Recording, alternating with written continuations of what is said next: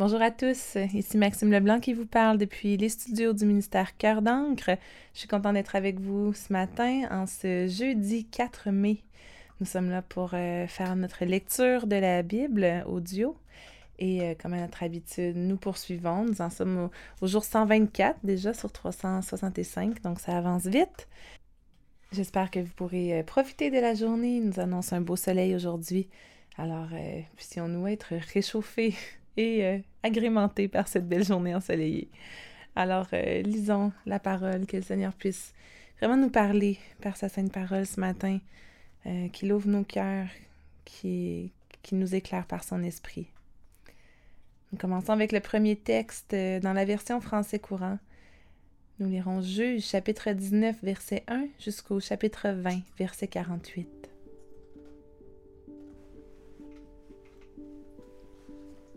À l'époque où il n'y avait pas de roi en Israël, un Lévite séjournait dans un endroit écarté de la région montagneuse d'Éphraïm. Il avait pris comme épouse de second rang une femme de Bethléem en Juda. Celle-ci se brouilla avec lui. Elle le quitta et retourna chez son père, à Bethléem, où elle resta quatre mois. Son mari se mit en route pour la rejoindre et la convaincre de revenir. Il emmena avec lui son serviteur et deux ânes. La jeune femme fit entrer son mari dans la maison de son père. Celui-ci, dès qu'il le vit, l'accueillit avec joie. Le beau-père retint son gendre qui resta trois jours chez lui. Le Lévite et son serviteur mangèrent, burent et dormirent là. Le quatrième jour, ils se levèrent de bonne heure. Lorsque le Lévite fut sur le point de partir, son beau-père lui dit Mange donc quelque chose pour prendre des forces. Vous vous en irez ensuite. Alors les deux hommes se mirent à table. Ils mangèrent et ils burent ensemble. Le beau-père dit au Lévite Accorde-toi un peu de bon temps, accepte de passer encore la nuit ici. Le Lévite voulait partir, mais son beau-père insista tellement qu'il y renonça et resta une nuit de plus chez lui. Le cinquième jour, il se leva de bonne heure pour partir. Son beau-père lui dit Restaure-toi d'abord, remettez votre départ à cet après-midi. Alors ils mangèrent ensemble, Lorsque le Lévite voulut s'en aller avec sa femme et son serviteur, son beau-père lui dit Écoute, il se fait tard, l'obscurité arrive, dormez ici. Accorde-toi un peu de bon temps et reste encore cette nuit. Demain, vous vous lèverez tôt pour rentrer chez toi. Cette fois-ci, le Lévite refusa de rester et il se mit en route avec sa femme et ses deux ânes munis de leurs selles. Ils arrivèrent en vue de Jébus, c'est-à-dire Jérusalem. Lorsqu'ils furent près de la ville, le jour avait beaucoup baissé, et le serviteur dit à son maître Dirigeons-nous vers la ville des Jébusites. Allons y passer la nuit. Non, répondit son maître, nous n'irons point dans une ville étrangère où il n'y a pas d'Israélites. Continuons jusqu'à Gibéa. Puis il ajouta Tâchons d'atteindre Gibéa ou Rama. Nous passerons la nuit dans une de ces deux localités. Ils continuèrent donc leur route, le soleil se couchait lorsqu'ils arrivèrent près de Gibéa, dans le territoire de Benjamin. Ils gagnèrent cette localité dans l'intention d'y dormir. Ils y entrèrent et s'assirent sur la place publique, mais personne ne les invita à loger dans sa maison. Ce même soir, un vieil homme qui revenait de son travail au champ entra dans la localité. Il était originaire de la région montagneuse d'Éphraïm, mais il vivait à Gibéa, dont les habitants étaient benjaminites. Il remarqua le voyageur qui attendait sur la place. D'où viens-tu et où vas-tu? lui demanda-t-il. Le Lévite lui répondit Nous venons de Bethléem en Juda et nous regagnons un endroit écarté de la région montagneuse d'Éphraïm. C'est là que j'habite et je retourne chez moi après un voyage à Bethléem. Personne ne m'a invité dans sa maison, et pourtant nous avons de la paille et du fourrage pour nos ânes, ainsi que du pain et du vin pour moi, ma femme et mon serviteur. Nous ne manquons de rien. Le vieil homme lui dit alors Sois le bienvenu. Je vais m'occuper de ce qui pourrait te manquer. Il ne faut pas que tu passes la nuit sur la place. Il le fit entrer chez lui et donna du fourrage aux ânes. Les voyageurs se lavèrent les pieds, puis ils mangèrent et burent. Pendant qu'ils se régalaient, des hommes de la localité, une bande de voyous, encerclèrent la maison et frappèrent à la porte. Ils dirent au vieux maître de maison Fais sortir l'homme que tu as reçu chez toi. Nous voulons prendre du plaisir avec lui. Le vieil homme sortit et leur dit Mes amis, je vous en supplie, ne commettez pas ce crime. Ne vous conduisez pas de façon aussi infâme alors que cet homme est mon hôte. Écoutez, j'ai une fille encore vierge, et il a avec lui une épouse de second rang. Je vais vous les amener, et vous pourrez les prendre et les traiter comme vous en aurez envie, mais ne vous conduisez pas de façon aussi infâme envers cet homme. Cependant, ces hommes ne voulurent rien entendre. Alors le Lévite leur amena sa femme dehors. Ils la violèrent, en abusèrent toute la nuit, et ne la laissèrent qu'à l'aube. À l'approche du matin, la femme vint tomber à l'entrée de la maison du vieil homme chez qui son mari se trouvait. Elle resta là jusqu'à ce qu'il fasse jour. Le matin venu, son mari alla ouvrir la porte de la maison et sortit pour reprendre sa route. Il trouva sa femme étendue à l'entrée de la maison, les mains sur le seuil. Lève-toi, dit-il, nous partons. Mais il n'y eut pas de réponse. Alors l'homme chargea le corps de sa femme sur son âne et il retourna chez lui. Arrivé dans sa maison, il prit un couteau et découpa le cadavre de sa femme en douze morceaux. Il envoya un morceau à chacune des tribus d'Israël. Il chargea ses envoyés de dire à tous les Israélites A-t-on jamais fait chose semblable depuis que les Israélites sont sortis d'Égypte? Examinez cette affaire, consultez-vous et prenez une décision. Tous ceux qui voyaient cela s'exclamaient On n'a jamais rien vu ou fait de semblable depuis que les Israélites sont sortis d'Égypte. Tous les Israélites se rassemblèrent d'un commun accord à Mispa en présence du Seigneur. Ils vinrent de partout, depuis Dan au nord jusqu'à Beersheba au sud, ainsi que depuis le pays de Galaad à l'est. Les chefs et les hommes de toutes les tribus d'Israël étaient présents à ce rassemblement du peuple de Dieu. Il y avait quatre cent mille soldats à pied, habiles à manier l'épée, et les hommes de la tribu de Benjamin apprirent que les autres Israélites s'étaient rendus à Mispa. Les Israélites demandèrent Racontez-nous comment ce crime a été commis. Le Lévite, dont la femme avait été tuée, répondit J'étais entré avec mon épouse de second rang dans la localité de Gibéa, sur le territoire de Benjamin, pour y passer la nuit. Les habitants de Gibéa sont venus pour me faire du mal et ont encerclé de nuit la maison où je me trouvais. Ils ont voulu me tuer et ils ont abusé de ma femme jusqu'à ce qu'elle en meure. Alors j'ai pris son cadavre et je l'ai découpé en morceaux que j'ai envoyés dans toutes les tribus d'Israël. En effet, un acte odieux, infâme avait été commis en Israël.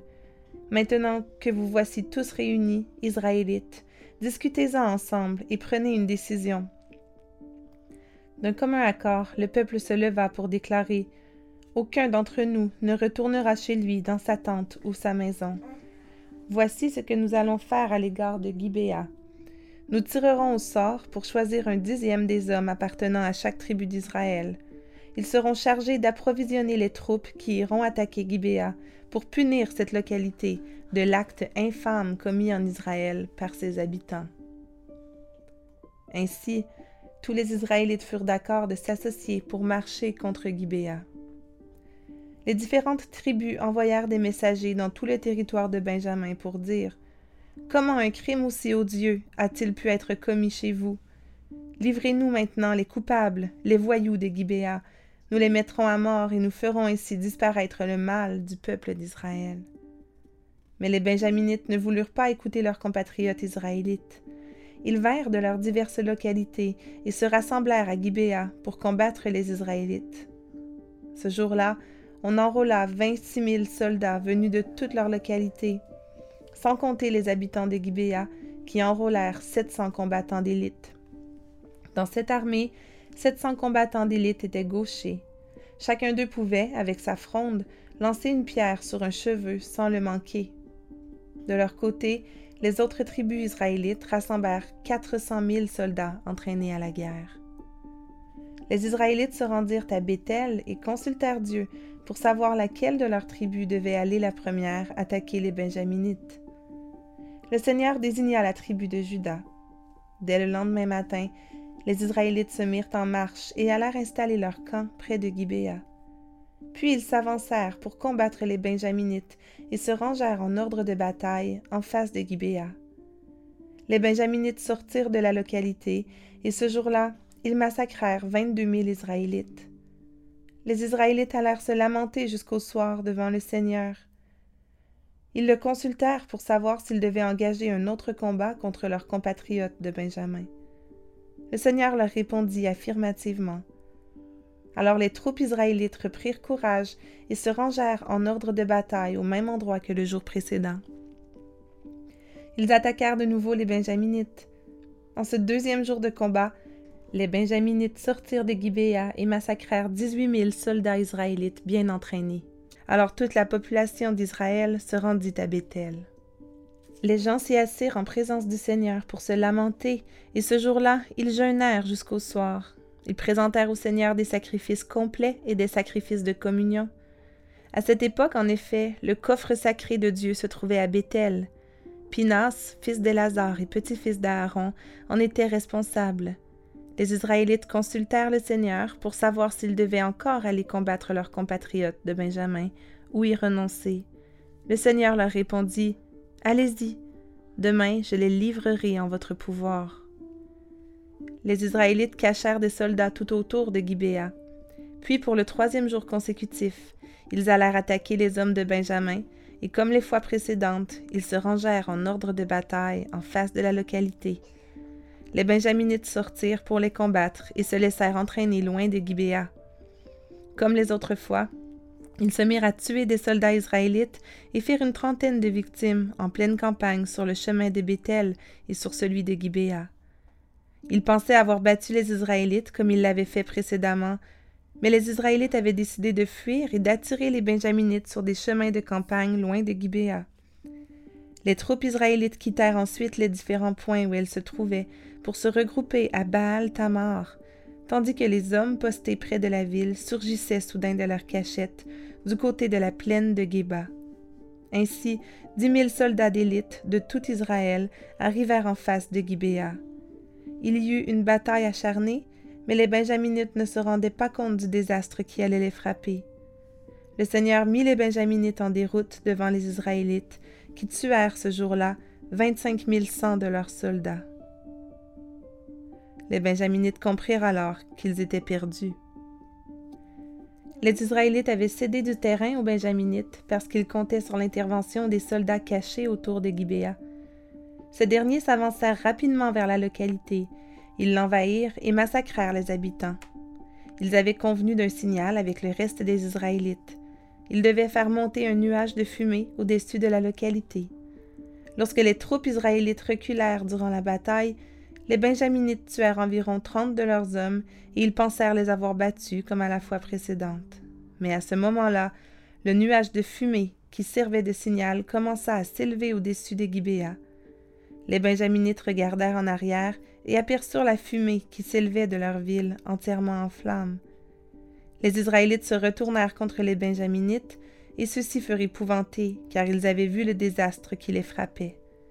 Ils s'enfuirent devant les Israélites et se dirigèrent vers le désert, mais ils furent pris entre le gros des troupes et les soldats qui venaient de la localité et les massacraient.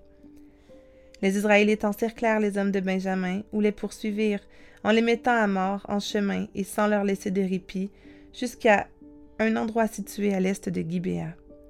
Ainsi moururent dix-huit mille soldats de Benjamin, tous des hommes courageux. Les autres Benjaminites s'enfuirent en direction du désert, vers le rocher de Rimon. Cinq mille d'entre eux furent tués le long des chemins. On poursuivit le reste jusqu'à Guidom, et on en massacra encore deux mille. Le total des Benjaminites tués ce jour-là fut de vingt-cinq mille soldats, tous des hommes courageux. Toutefois, six cents de ceux qui s'étaient enfuis en direction du désert purent échapper et arrivèrent au rocher de Rimon, où ils demeurèrent quatre mois les Israélites se retournèrent contre les Benjaminites qui restaient. Passant d'une ville à l'autre, ils massacrèrent tous les hommes aussi bien que le bétail, puis ils mirent le feu à toutes les localités de la région.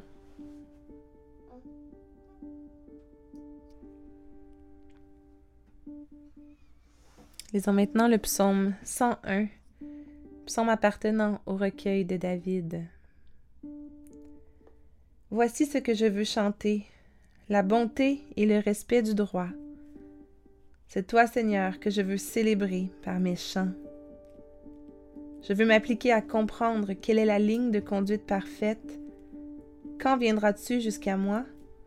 Parmi ceux qui m'entourent, Je me conduirai d'un cœur sincère. Je refuserai de m'intéresser à ce qui est malhonnête. Je déteste qu'on renie sa foi. Je n'aurai donc rien de commun avec cela. Je ne veux rien savoir de ce qui est mal. Je tiendrai donc les filous à distance.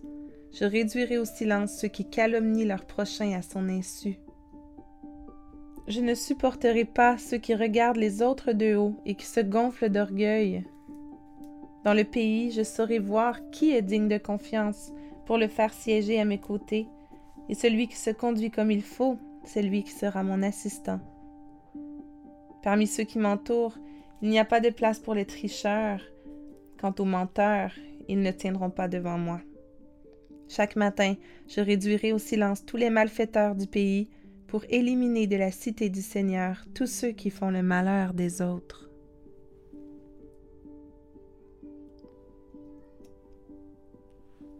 Proverbe 14, versets 6 et 7. L'insolent s'efforce-t-il d'acquérir de la sagesse? C'est en vain. Mais celui qui réfléchit acquiert facilement du savoir-faire. Fuis la présence du sot car tu n'apprendras rien dans ce qu'il dit.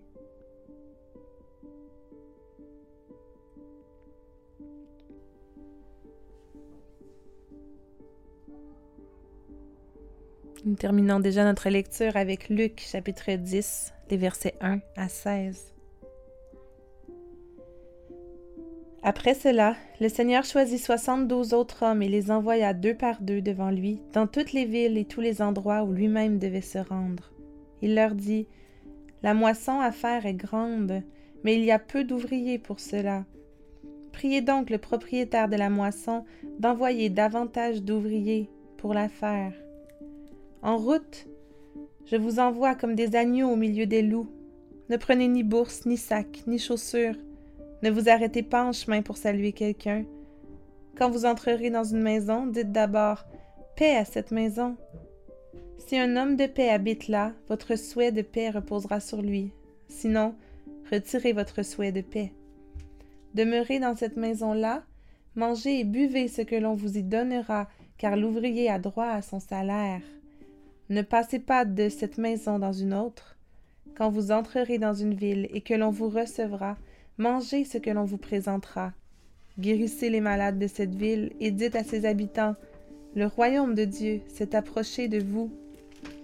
Mais quand vous entrerez dans une ville et que l'on ne vous recevra pas, allez dans les rues et dites à tous, Nous secouons contre vous la poussière même de votre ville qui s'est attachée à nos pieds.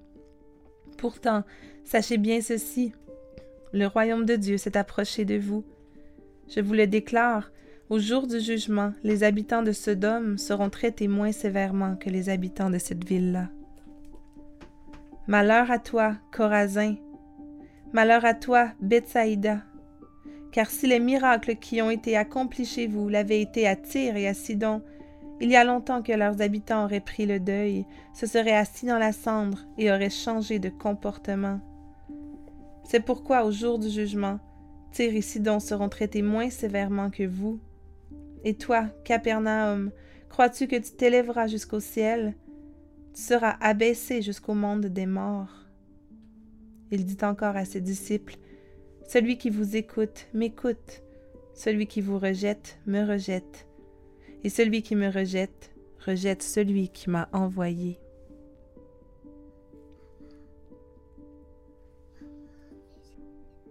Seigneur éternel Dieu, grand Dieu Tout-Puissant, nous venons devant toi ce matin en prière. Nous voulons te chanter, te célébrer par nos chants, par notre adoration, toi qui es droit, qui es bon. Seigneur, on te confesse nos fautes ce matin. Te confesse toutes les fois où on regarde les autres de haut, toutes les fois où nos cœurs se gonflent d'orgueil. Pardonne-nous, Seigneur, parce que malheureusement, on ne peut pas dire qu'on n'est jamais tricheur ni menteur.